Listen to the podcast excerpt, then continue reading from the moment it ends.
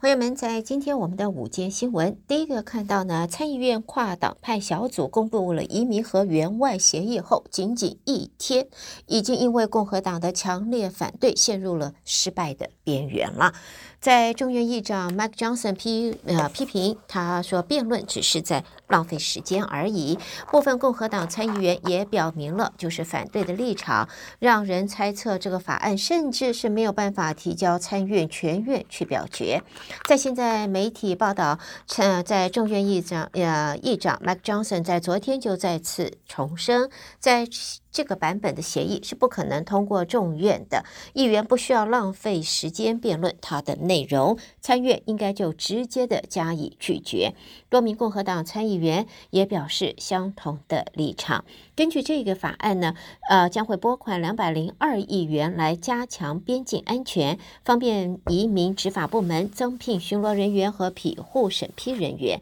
也要增加边境气流设施的收容上限，要设定多项指标，授权国安部必要的时间可以关闭边境，同时也大幅修改现有的难民的庇护制度。另外呢，在对外方面呢。方案将会向乌克兰提供六百零一亿元的援助，向以色列提供一百四十一亿元，同时要以一百亿元向乌克兰、巴勒斯坦和加沙地带与约旦河西岸来提供人道援助。共和党的反对阵营批评方案力度不足以。阻这个阻止非法移民到美国来，而连日来公公开反对协议的前总统川普也说，整套协议是荒谬的。而民主党这边代表加州的参议员，就是派迪拉，同样的指责，条文中包括川普时代的失败移民政策，只会在边境造成更多的混乱。政坛分析则形容，方案一旦成事，将会让共和党陷入两难。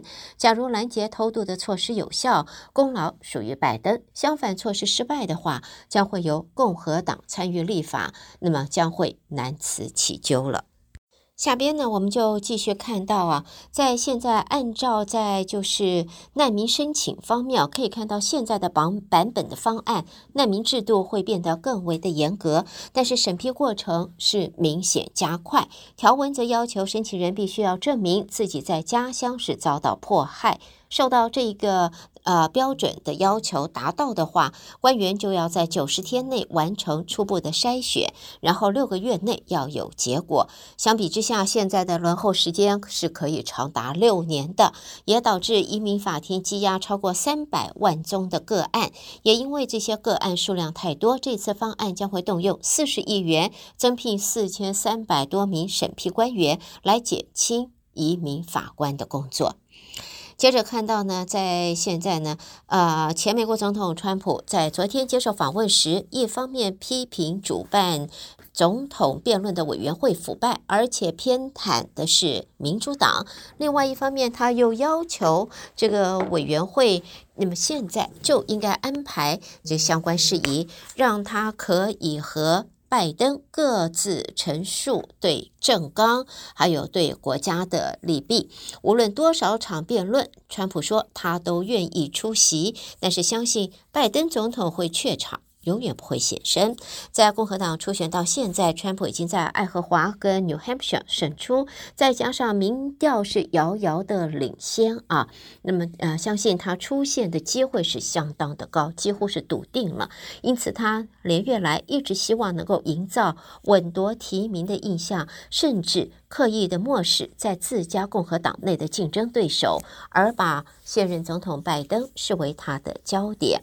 而拜登这边过去数个礼拜对川普的批评也开始升温，一方面形容对方是失败者，同时也指责川普如果来个二度执政，将会令美国陷入严重危机。接着我们再看呢，在现在川普虽然目前来讲是共和党里面的。啊、这个常胜军啊，在目前来讲，他应该是没有什么对手。可是呢，在目前也看到一位在科罗拉多州政坛地位举足轻重、现年已经九十一岁的 Norma Anderson，现在呢，啊、他有可能啊，有可能就是会。挑战川普的参选资格。他一直质疑川普可以参选。九十一岁的罗曼·安德森曾经在科罗拉多州参众议会担任多数党的领袖，他也开创在科州内。政坛女性的先河，虽然退休达二十年，但是资历声望仍然在。她表示自己当年第一次参选时也曾经落败。那么相反，他认为川普希望推翻二零二零选举结果，等于参与叛乱，违背宪法第十四修正案第三条，所以他才和其他志同道合的人一起入禀法院。那么现在呢，他有可能啊，他会要挑战川普的参选资格。接着我们再看到呢。正在角逐共和党总统初选的南卡州的前州长海莉说，由于他个人的安全受到威胁，已经申请特勤局的保护了。不过，他强调还是会继续的参与竞选。海莉的选举阵营没有透露任何威胁的相关细节。外界则分析，相信除了初选外，海莉出任联合国大使期间，也曾经处理过伊朗的事务。随着阿拉伯半岛近日形势升温。不排除他面对的危机将会要增加。其他方面的新闻，看到波音在现在波音自从七三七 MAX 9的客机飞行期间舱门飞脱后，接二连三发现更多的问题。最新的调查则显示，大约有五十架还没有交付的飞机机身钻孔有错误。联邦航空管理局 FAA 宣布，将会要加强对波音的生产监管，限制对方某些审批的权限，一直到。质量把关的问题可以解决为止，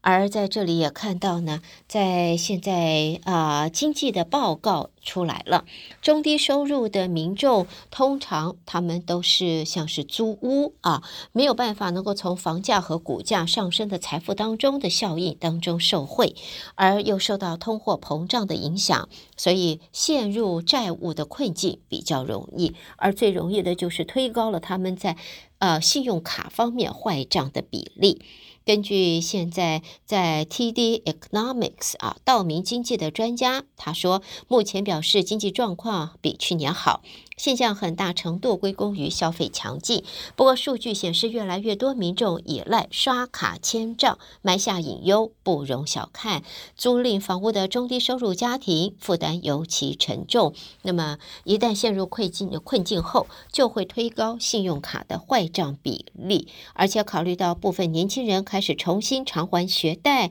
情况可能就是雪上加霜了。接着我们看到呢，常春藤名校啊，这是 Dartmouth 达茅斯学院，他现在决定明年度起要恢复要求申请的学生提供 SAT 的成绩了。在疫情期间，许多考试中心关闭，学生没办法参加 SAT 或者 ACT。那么现在达特茅斯学院取消了考试要求，不过呢，明年起将会要求申请者要重新提供他们的 SAT 或是 ACT 成绩。这也是第一所扭转疫情时期不再要求考生提供大学标准考试成绩政策的常春藤盟校。好，新闻方面呢，最后我们看到英国，我们晓得英王啊，就是查尔斯三世，现在证实罹患癌症，那么一部分他的工作将会由长子威廉王子来承担，而哈利王子。在美国接到消息之后，已经连夜搭飞机由洛杉矶赶到英国，今天已经抵达了伦敦希斯罗机场。那么，呃，在两台警车护送下，已经前往探视他的父亲英王查理三世。好，带给大家，这是在今天我们的午间新闻，由胡美健为朋友们。编辑播报，再度谢谢朋友们的收听。我们在这儿休息一会儿，欢迎大家继续收听我们下边的节目。